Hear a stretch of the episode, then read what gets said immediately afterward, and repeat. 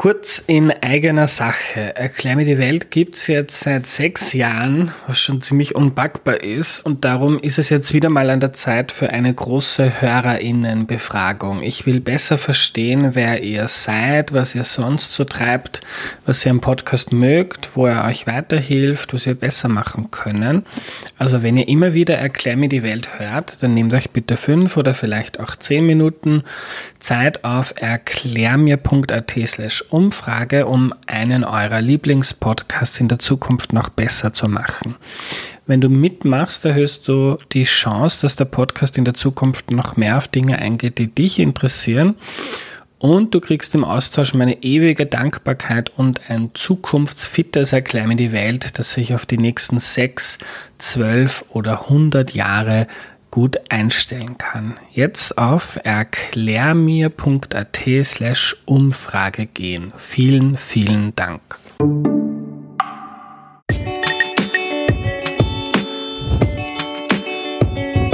Hallo, ich bin Andreas und das ist Erklär mir die Welt, der Podcast, mit dem du die Welt jede Woche ein bisschen besser verstehen sollst. Heute ist Dudo Küçükgöl bei mir. Hallo Dudo. Hallo. Äh, wir reden, wir reden heute über das Kopftuch. Das sorgt normalerweise sofort für Aufregung, Streit und hitzige Gefechte. Wir versuchen das Ganze in aller Ruhe aufzudröseln und schauen, was wirklich hinter der Debatte um ein Stück Stoff steckt. Äh, was ihr nicht sehen könnt, weil wir nicht beim Fernsehen sind, die Dudu trägt selbst ein Kopftuch. Mhm. Darüber reden wir dann auch gleich. Äh, kannst du dich zu Beginn bitte vorstellen? Ja, klar, gerne. Ähm, ja, ich bin die Rudo. Ich bin 1982 geboren in Ankara. Und in der bin, Türkei? Genau, in der Türkei, in der Hauptstadt der Türkei. Und bin dann mit ähm, sieben Jahren mit meinen Eltern nach Niederösterreich gezogen. Ich habe dann ziemlich bald, ziemlich schnell, ziemlich gut, würde ich meinen, Deutsch gelernt. Bin ins Gymnasium gegangen, maturiert und habe dann auf der WU Wirtschaftspädagogik studiert und ähm, habe also arbeite jetzt auch als Projektmanagerin. Und nebenbei habe ich mich sehr, sehr lange ehrenamtlich in der muslimischen Jugend Österreichs engagiert und bin auch jetzt noch äh, als Referentin tätig, aber auch wissenschaftlich beschäftige ich mich mit den Themen rund um Islam, Feminismus, Sexismus, Frauen. Also du warst lange die Sprecherin, quasi das Gesicht der muslimischen Jugend. Mhm, ziemlich lang. Äh, Dudo, warum trägst du ein Kopftuch? Ich würde sagen, das ist eine Entscheidung, so wie Menschen sagen, sie tragen jetzt eine Hose, sie tragen ein T-Shirt, das gehört halt, es ist ein ganz normales Kleidungsstück, das ist mir das, das, ist mir das Wichtigste. Das zweite ist, ähm, ich trage es aus religiösen Gründen. Also ich trage ein Kopftuch, äh, so wie die meisten Frauen, die ein Kopftuch tragen, deshalb, weil ich es als ein Gebot meiner Religion sehe und diesem Gebot folge oder folgen möchte. Ein Gebot deiner Religion heißt dann, äh, der Koran gibt das vor, oder wie? Genau, ich leite es für mich aus dem Koran ab. Das ist auch, ähm, bis die meisten äh, Musliminnen ableiten aus dem Koran, aber auch aus den Aussprüchen des Propheten und der Frauen, die damals den Koran auf genau diese Art und Weise verstanden haben. Und ja, es gibt andere Frauen, die den Koran anders verstehen und das respektiere ich auch. Und darum geht es mir eigentlich auch ein bisschen zu sagen, Religion ist etwas sehr, sehr Persönliches. Ähm, und da hat eigentlich niemand das Recht, einer Person Vorschriften zu machen, weil es ja um das persönliche, um das höchst sensible eigene Gewissen geht und dass man das mit dem eigenen Gewissen vereinbaren muss.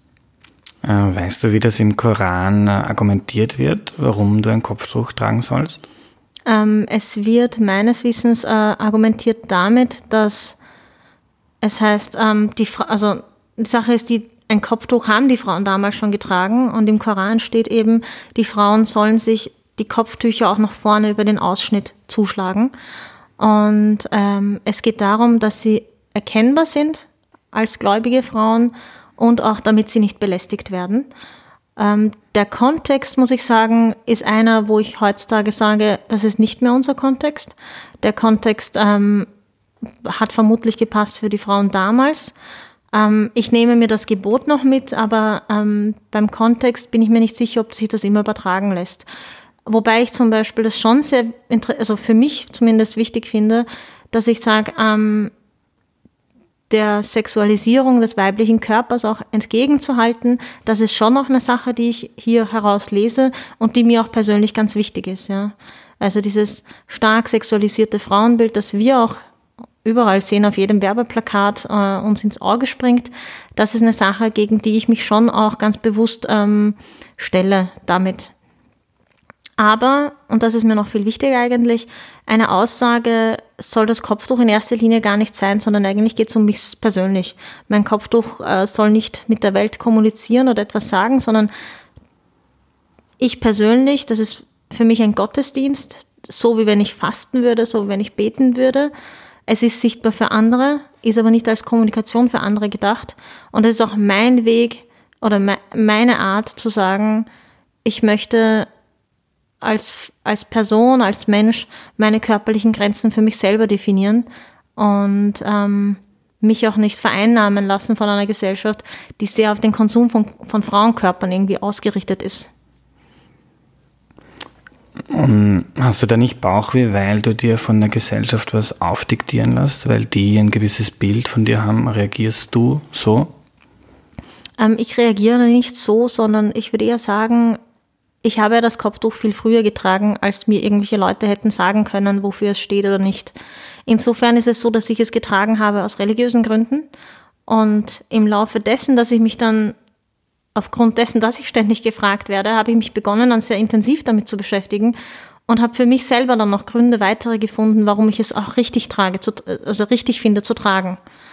Insofern, es ist, ähm, es ist einfach nicht alles so eindimensional. Man kann nicht sagen, es gibt diesen einen Grund, sondern ganz, ganz viele Frauen haben, also geben immer an, dass es für sie in erster Linie eine religiöse Praxis ist und sie tragen es aus religiösen Gründen. Aber vor allem, weil sie auch, glaube ich, ständig gefragt werden, beschäftigen sie sich dann damit selber und haben dann für sich selber auch noch Gründe, warum sie das gerne tun, warum das für sie wichtig ist, ein Kopftuch zu tragen. Und das ist so ein bisschen einer meiner Gründe. Es gibt ja ganz viele verschiedene Zugänge dazu. Manche muslimische Frauen tragen gar kein Kopftuch. Mhm. Äh, manche verhüllen den ganzen Körper, also meine Niqab. Äh, wie stehst du dazu? Ich muss sagen, egal ob es muslimische Frauen sind oder nicht muslimische, ich, mir ist es ganz wichtig, und das ist mein Grundprinzip, dass ich sage, eine jede Frau soll von ihrem Körper das zeigen, was sie möchte. Und auch das Recht haben, nicht zu zeigen, wenn sie etwas nicht möchte. Und ähm, es ist nicht meine Aufgabe, irgendwelchen Frauen Vorschriften zu machen, auch muslimischen Frauen nicht. Und ja, wo ich sage, ähm, eine jede Frau muss das mit ihrem Gewissen für sich ausmachen. Das, deswegen, ich finde, also diese Debatten über Frauenkörper und Frauenkleidung sind ja auch ein Merkmal patriarchaler Gesellschaften. Interessanterweise, egal ob es im Iran oder in Österreich was, ist. Ja? Sorry, dass ich dich unterbreche, aber was heißt patriarchal? Also Versuchen patriarchal. keine Fremdwörter zu verwenden. Okay, gut, danke. Also patriarchal ist eine Gesellschaft, die männerdominiert ist, ganz, ganz simpel erklärt, und in der Vorstellungen von Männern dominieren und ähm, das, was Männer tun, als wichtiger erscheint und, wichtig, und wo Frauen in gewisser Hinsicht ähm, weniger Möglichkeiten haben. Und ich finde halt, das ist dann sehr interessant, dass wir eben auch hier in Österreich offensichtlich in einer Gesellschaft leben, in der alle Frauen vorschreiben wollen, wie sie sich zu kleiden haben. Und wir uns aber über den Iran echauffieren zum Beispiel, wenn das im Iran passiert. Und ich finde halt beide, beides gleichermaßen falsch. Weder möchte ich, dass mir irgendwelche Männer oder Gesetzesgeber vorschreiben, mehr anzuziehen, noch möchte ich, dass mir irgendwer vorschreibt, weniger anzuziehen. Also kurz als Kontext, im Iran äh, mhm. ist es gesetzlich vorgeschrieben, dass eine Frau ein Kopftuch trägt. Genau. Ähm, wie geht's dir in Österreich mit dem Kopftuch? Wirst du auf der Straße manchmal blöd angemacht? Ja, also ich glaube, das ist so ein bisschen ähm, das, was wir alle erleben, die ein Kopftuch tragen. Ähm, es ist auch jährlich kommt, also es gibt da die Studie von, von Zara, Antirassismusarbeit, es gibt die Studie der Dokustelle Muslime, und hier kommt zum Beispiel raus, dass muslimische Frauen, die eben sichtbar muslimisch sind durch ihr Kopftuch, auch die meisten Übergriffe auf der Straße erleben und erfahren. Und das ist leider sehr symptomatisch für unsere heutige Zeit geworden, dass sichtbare Zugehörigkeit zum Islam in Zusammenhang mit dem Geschlecht Frau offensichtlich ähm, Menschen dazu animiert, gewalttätig, übergriffig zu werden. Und das finde ich eigentlich sehr schade. Und darüber sollten wir auch reden. Und eigentlich sollten auch Maßnahmen getroffen werden, wenn das solche Ausmaße annimmt. Äh, als ich dich gefragt habe, ob du mit mir über das Kopftuch sprechen möchtest, hast du am Anfang ablehnend reagiert und ich habe dir mal zuerst überreden müssen, mhm. Äh, dass du kommst, weil ich die Debatte um das Kopftuch schon richtig ankotzt. Das kann man so sagen, ja. Und dass das im, im Biber, das ist ein, ein Wiener Migrantenmagazin, äh, vor einem Jahr mal beschrieben, das ist bei dir so wie ein täglich größtes Murmeltier. Mhm. Kommt die Debatte über das Kopftuch wieder. Äh, was kotzt dich so an, wenn man Frauen vorschreiben möchte, was sie anziehen? Mich kotzt eigentlich an, bei deiner Wortwahl zu bleiben. Also ja, dass man Frauen vorschreiben möchte, äh, was sie anziehen sollen und was sozusagen sich für eine Frau gehört und was sich nicht gehört. Und was ich überhaupt nicht verstehe, ist, dass die Menschen nicht checken, dass es ja total ähnlich ist wie die Diskussion vor 20, 30 Jahren, ob eine Frau einen Minirock tragen darf oder nicht. Ja? Und da denke ich mir, ähm, offensichtlich haben die Menschen aus den Debatten nicht wirklich was gelernt, weil sonst wüssten sie, dass wir Frauen keine Vorschriften in Bezug auf ihre Kleidung machen so wollen. Und dass wenn eine Frau einen Minirock trägt, keine Übergriffe befürchten muss und genauso, dass wenn eine Frau es mehr bedeckt als andere vielleicht, eben auch keine Übergriffe befürchten sollte. Und ähm, diese Kopftuchdebatten, und das ist, was mich so auch eben ähm, schon ziemlich anfällt, ist, dass, dass ja in regelmäßigen Abständen, so alle drei bis vier, fünf, sechs Monate haben wir eine Kopftuchdebatte. Und ähm, das ist einerseits ermüdend, aber auch so eine, ich finde auch so eine eine, eine Taktik, um von anderen Themen abzulenken. Und auch da gab es vor kurzem eine Studie, das finde ich übrigens wirklich sehr interessant. Ähm, Maria Pernegger vom äh, Institut für also Medienforschung oder Media Affairs, ich habe es jetzt nicht ganz im, im Kopf, ähm, hat eine Studie gemacht und hat analysiert, welche frauenpolitischen Themen medial und politisch am häufigsten debattiert werden und das Kopftuch war einfach mit Abstand das frauenpolitische Nummer eins und das bereits zwei oder drei Jahre in Folge, wo ich mir gedacht habe, wow. Und wenn man sich das anschaut, quantitativ sozusagen in, in Zahlen, viel weniger behandelt wurde das Thema, Thema häusliche Gewalt, sexuelle Übergriffe, Alleinerzieherinnen, Frauenarmut, Pensionen, Gerechtigkeit im Lohnbereich, ähm, Chancengleichheit im, im Beruf und wo ich sage, als Frau möchte ich über diese Themen reden. Ich möchte darüber reden, dass Frauen in der Gesellschaft mehr zu sagen haben. Ich möchte über Frauen in Aufsichtsräten sprechen. Ich möchte über Frauen als Professorinnen sprechen, als Politikerinnen sprechen.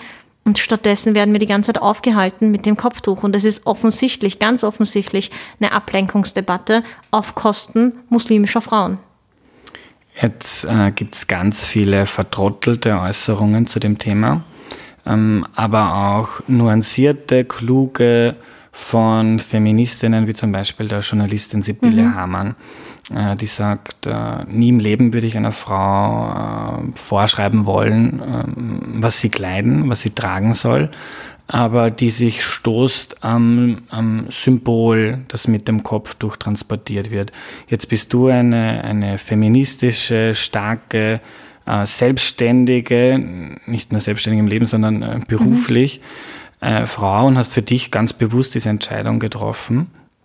Und die Sibylle Hamann kritisiert, äh, dass das viele oft nicht bewusst machen, sondern aus einem sozialen und kulturellen Druck heraus, der gewisses Rollenbild für eine Frau mh, mm, transportiert. Und das genau, was du vorher kritisiert hast, ich will mir nicht vorschreiben lassen, was ich tragen soll, dass das implizit doch in ähm, vielen Familien oder Communities mh, doch von den Männern gemacht wird. Indem mhm. der soziale Druck da ist, wenn eine Frau kein Kopftuch trägt, dann ist sie eine schlechte Muslima zum Beispiel. Mhm. Also ich würde meinen, wenn es dieses Problem gibt, wo ich zum Beispiel der Überzeugung bin, dass es nicht in dem Ausmaß vorhanden ist, wie es übrigens alle tun, viel größer, haben wir tatsächlich das Problem, dass Frauen unter Druck das Kopftuch ablegen oder auch junge Mädchen gedrängt werden, von Lehrerinnen und Lehrern an Schulen zum Beispiel, äh, schlecht benotet werden und wirklich unter Druck gesetzt werden, ihr Tuch abzulegen. Dennoch, wenn es das Problem gibt, dass auf Mädchendruck ausgeübt wird, dann kann man das nicht dadurch lösen, indem man das Kopftuch verbietet indem man den Druck weitergibt an die Mädchen. Und das ist ja völlig falsch. Was, wenn dann die Eltern sagen, gut, dann möchten wir dir, dir deine weitere Ausbildung nicht mehr finanzieren und das, sie hört dann nach der Pflichtschule auf oder muss sich selber finanzieren? Was dann? Nehmen wir an, es, es handelt sich um so eine patriarchale Familie. Dann hat man ja dem Mädchen überhaupt keinen Dienst erwiesen, sondern eigentlich das Schlimmste angetan. Ganz im Gegenteil, wer es wirklich ernst meint, irgendwas muslimischen Frauen zuliebe zu tun, der redet nicht über ihre Kleidung, sondern gibt ihr alle möglichen Möglichkeiten, jeden Support, versucht sie in der Schule also einfach gleich zu behandeln, ähm, gibt ihr die gleichen Möglichkeiten wie allen Mädchen auch und unterstützt sie darin, selbstständig zu werden und wirtschaftlich unabhängig zu werden. Und das passiert nicht durch ein Kopftuchverbot in der Schule oder in der Uni oder im Berufsleben.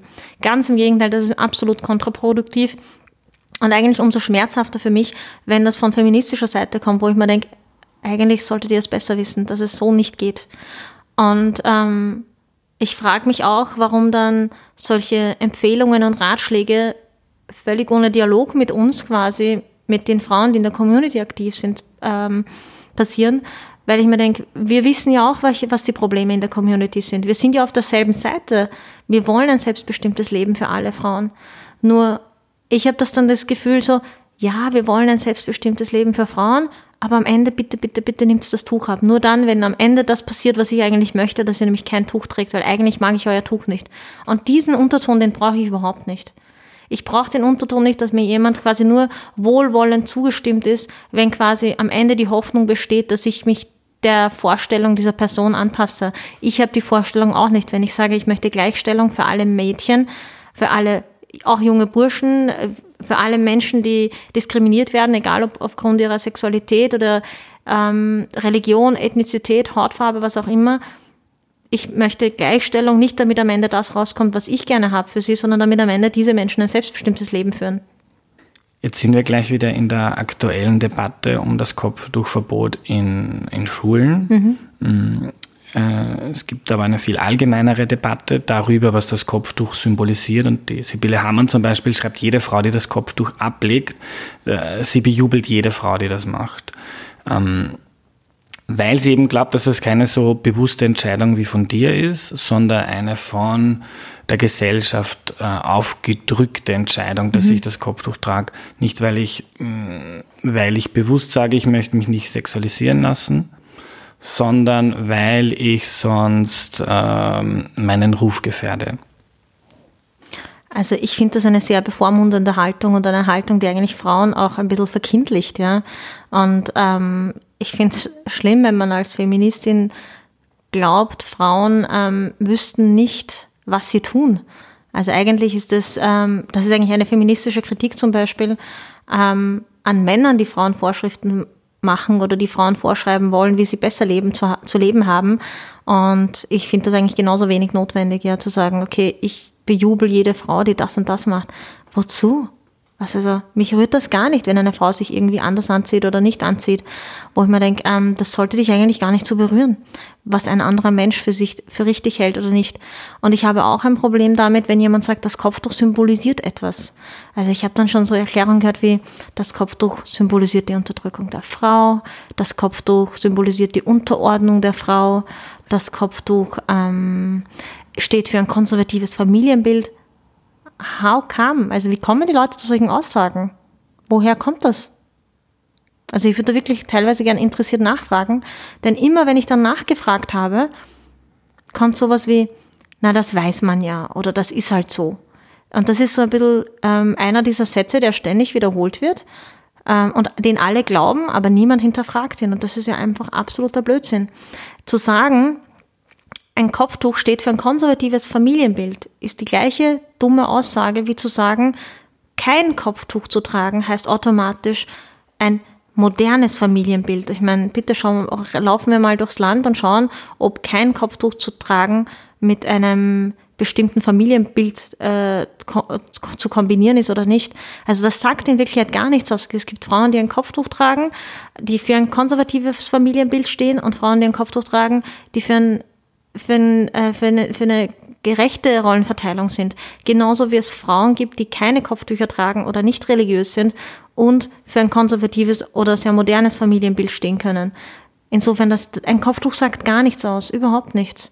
Und ähm, so wie wir nicht generell Aussagen machen können über alle Frauen, die kein Kopftuch tragen oder generalisierende Aussagen über blonde Haare oder lange Haare oder kurze Haare oder Hosen- oder Rockträgerinnen machen können, können wir das bei Kopftuchträgerinnen machen. Nur hier scheinen irgendwie ganz viele Leute auszusetzen und dazu zu neigen, zu generalisieren. Und ich sage, das geht nicht. Es gibt überhaupt keinen, keine Grundlage für die Aussage, das Kopftuch steht für Unterordnung, Unterdrückung oder sonst irgendwas. Das Kopftuch steht für gar nichts. Es ist ein, es ist ein Kleidungsstück. Ich versuche äh, eine Reaktion darauf zu geben, repräsentativ für diese Gruppe. Mhm. Ähm, tendenziell gibt es in, in vielen Islam, islamischen Ländern, nicht in allen, ein äh, reaktionäres Frauenbild. Die Rolle der Frau ist deutlich äh, enger als in vielen europäischen Ländern zum Beispiel. Äh, das sind genau die Länder, in denen es auch ein Kopftuch gibt. Argumentiert aus dieser Linie 1 plus 1 ist 2. Mhm. Aber dann macht man ja Religion zu einem ganz bestimmenden Faktor. Ich würde meinen, es gibt mindestens genauso viele nicht religiöse, nicht muslimische Länder, die auch konservative und reaktionäres Frauenbild und Familienbild vertreten. Und deswegen kann ich, das ist ja völlig unlogisch, das an der Religion festzumachen. Und ich glaube vielmehr, dass man hier sich anschauen müsste, ähm, welche wirtschaftliche Situation herrscht in diesen Ländern vor, welche Bildungssituation herrscht in diesen Ländern vor. Und vielleicht gibt es, und vermutlich nehme ich an, gibt es mehr Parallelen zwischen reaktionären muslimischen und nicht-muslimischen Ländern als äh, einem fortgeschrittenen muslimischen Land wie Malaysia oder nach wie vor auch die Türkei, muss ich sagen. Ähm, es gibt viele, viele muslimische Länder, die bereits Staatsoberhäupter weibliche hatten, Präsidentinnen hatten. Das ist in den meisten nicht-muslimischen Ländern noch nicht zu erwarten. Es gibt ganz, ganz viele Frauen, die Unternehmerinnen sind. Es gibt Frauen im technischen Bereich. Ich sage nicht, dass die Situation ähm, generell super ist. Ich sage nur, man kann das gar nicht generalisieren. Man müsste sich die jeweilige Situation in dem Land anschauen. Und meine Vermutung ist, dass es eigentlich viel mehr mit der wirtschaftlichen, politischen Situation des Landes zu tun hat, als jetzt mit dem Islam. Versuchen wir am Ende abzuleiten, was, wir, was vielleicht alle in der Debatte gemeinsam haben, zumindest die konstruktiven Kräfte. Ich glaube, du genauso wie die Sibylle Hamann oder viele andere äh, in dem Bereich haben gemeinsam, dass sie für eine offene Gesellschaft stehen, in der Frauen selbstbestimmt äh, leben können. Mhm äh, jetzt bist du wahrscheinlich auch der Meinung, dass die äh, viele muslimische Frauen in Österreich äh, gestärkt gehören. Mhm. Zum Beispiel gibt es noch immer das Phänomen, dass viele türkische Frauen auf ihren Mann angewiesen sind, weil sie nicht arbeiten gehen. Mhm. Was kann man machen, um die Rolle der muslimischen Frau in Österreich zu stärken? Also ich glaube, da muss ich einfach zu ganz normalen feministischen Prinzipien zurückgreifen. Wir brauchen keine eigenen Rezepte, sondern ähm, Bildung und Arbeitsmarkt, wirtschaftliche Unabhängigkeit. Wir müssen dafür sorgen, dass alle Mädchen eine adäquate Bildung bekommen, sodass sie entsprechende Möglichkeiten am Arbeitsmarkt haben. Wir müssen dafür sorgen, dass es eine Gerechtigkeit und einen diskriminierungsfreien Arbeitsmarkt gibt. Und das sind die, die, die Ansätze. Wir müssen uns überhaupt keine neuen Rezepte einfallen lassen, ähm, sondern wir müssen uns eigentlich ganz normal an feministischen Grundprinzipien äh, festhalten und sagen, nur wenn eine Frau wirtschaftlich unabhängig ist, kann sie auch wirklich ein selbstbestimmtes Leben führen, unabhängig davon, was ein Mann für ein oder die Familie für, ein, für Erwartungen an sie hat.